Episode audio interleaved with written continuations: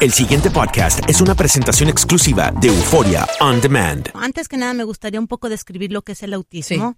Eh, bueno, el autismo entra dentro de un trastorno que se llama el espectro autista y hay cuatro tipos de autismo.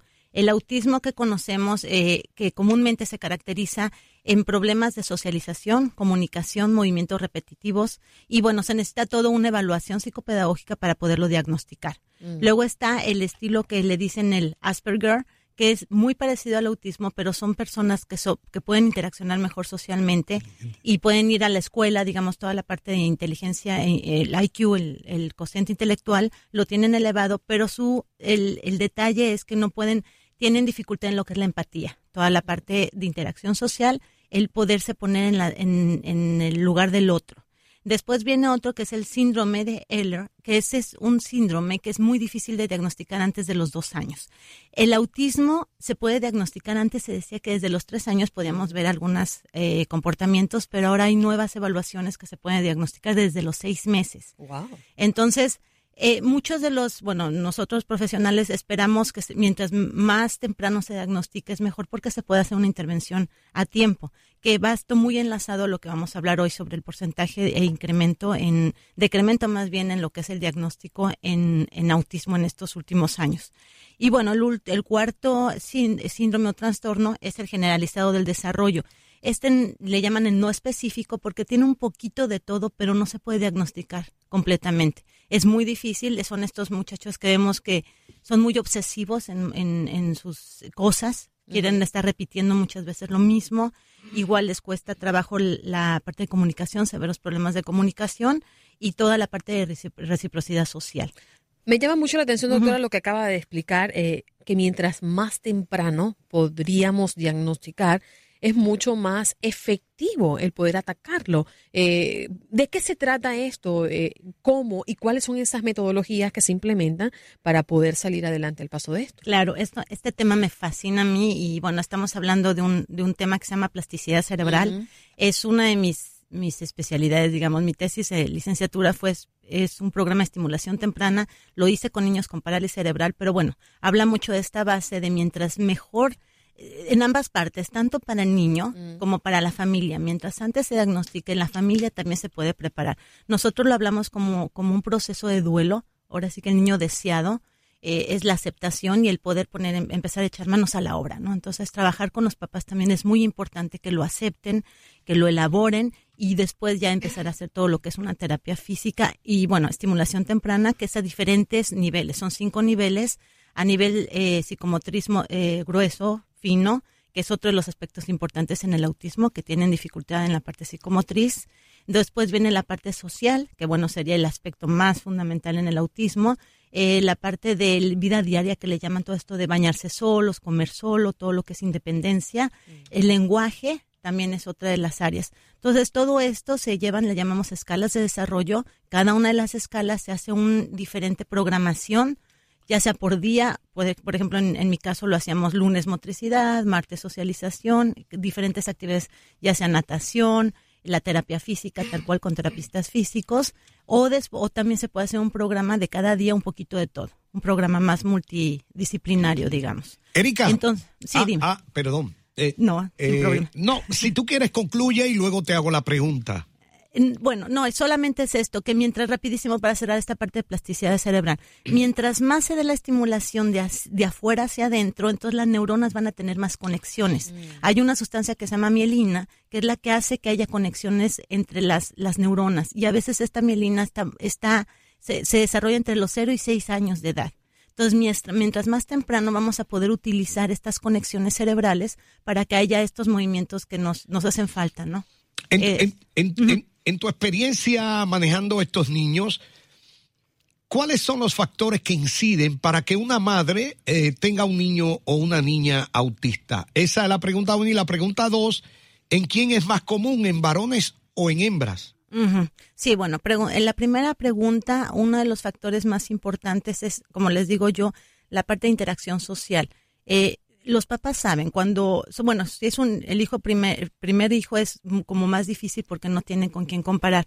Pero cuando entran a la escuela o cuando comparan con otros niños, yo siempre les, les recomiendo a las mamás ahora también por este, salud mental, que vayan a estos grupos de estimulación temprana, que luego hay para, para niños desde pequeños, para que también ellas socialicen, porque a veces estamos muy solas como mamás cuando estamos con nuestros bebés.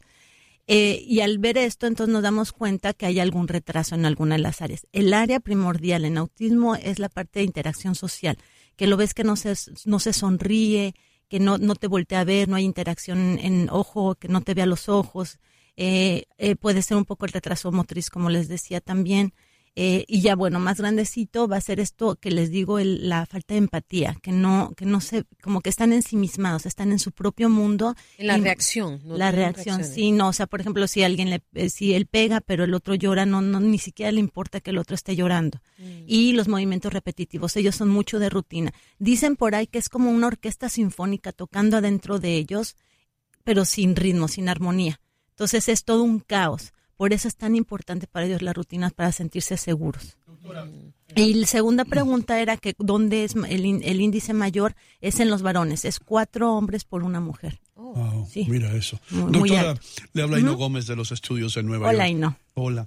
Eh, qué interesante todo lo que usted está diciendo, pero eh, yo he estado siguiendo esto por mucho tiempo porque he tenido amigos que tienen hijos en esta situación y lo que ellos me han dicho es que en las últimas dos décadas, yo creo, eh, que como que se ha multiplicado el número de, niños que están eh, con autismo, que nacen con autismo. Ahora, la pregunta mía es, según tengo yo aquí, dice que hay una, eh, se ha estabilizado la tasa de autismo en los Estados Unidos. ¿A qué se debe esto? Que en las últimas dos décadas haya aumentado considerablemente y que ahora las noticias digan que está como normalizándose.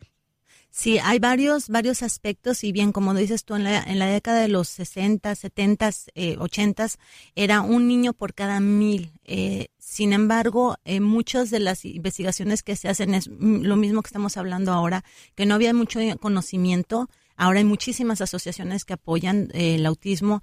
Hay más conocimiento, por lo cual se puede diagnosticar a temprano, en temprano momento eh, esta parte que se abrió, esta apertura hace que, que bueno, se, se, haga un diagnóstico más temprano, ¿no? Eh, ahora tenemos un niño de cada 41, o sea, en vez de 1041 subió muchísimo el índice. Sin embargo, las investigaciones dicen que los últimos cuatro años se ha estabilizado. Mm. La razón no se sabe aún y todavía están muy escépticos los investigadores, no se sabe si va a volverse a elevar o no, pero pareciera que, que se ha estabilizado. No, no, digamos que es un diagnóstico previo, una estimulación adecuada, eh, lo cual hace que, que, ya no haya tanto autismo eh, socialmente. Mi pregunta, doctora, va muy, muy enlazada a la, una que le hizo el doctor Mejías y tiene que ver cómo se origina, es decir, cuáles son esos factores que influyen para que un niño eh, nazca con autismo, ¿no? Sí, hay varios, eh, aunque no se sabe todavía, hay mucha investigación todavía, hay varios aspectos, por ejemplo, si la madre tuvo droga, hubo eh, el cigarro también, el tipo de alimentación, eh, hay algún factor genético, aunque no está comprobado, no es como otros síndromes, por ejemplo, el síndrome de Down, sí es un factor genético comprobadísimo, y toda esta parte de, hay aspectos, por ejemplo, a nivel social también, esta falta de interacción social que hay que estimular también, ¿no? Mucho yo no lo, no, no, no lo he escrito, pero bueno, yo diría mucho esta parte también de los electro, eléctricos que están, no, no hay esta interacción de tocarse, de hablar con ellos. Eh, es un, es un eh, síndrome que es un trastorno neurológico, es un trastorno que no se sabe por qué está sucediendo. Wow. Y un poco las estadísticas que se manejan, al menos en los Estados Unidos, eh, ¿cuántos autistas hay en este país? Eh, estamos hablando de una, bueno, no tenemos el número exacto, pero hay una muestra de 30 mil eh, 500 niños y adolescentes entre 3 y 17 años. Se hizo la muestra para hacer esta investigación sobre eh, lo que estamos diciendo que dentro de los últimos cuatro años no se, ha, se ha hecho un incremento. Claro. Erika, y otra cosa que a mí me llama la atención, cuando sabes que tienes un niño autista, eh, ¿qué es lo primero que piensan por las madres? El sistema educativo.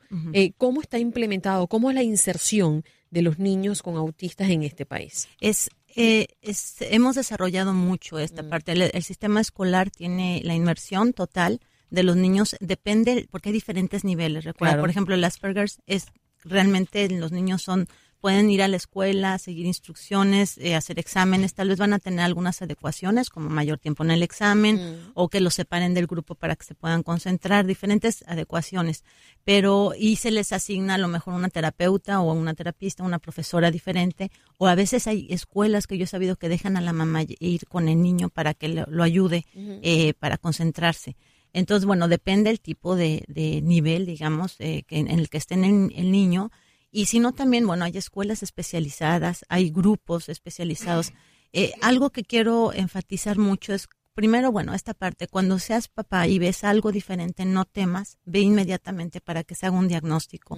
Insiste, eh, reúnete con grupos de apoyo. Es muy importante, hay grupos eh, de, de- de apoyo, así ter- como grupo de ter- terapia de grupo, en donde puedes hablar de esto. No, estás, no están solos, hay mucho que hacer.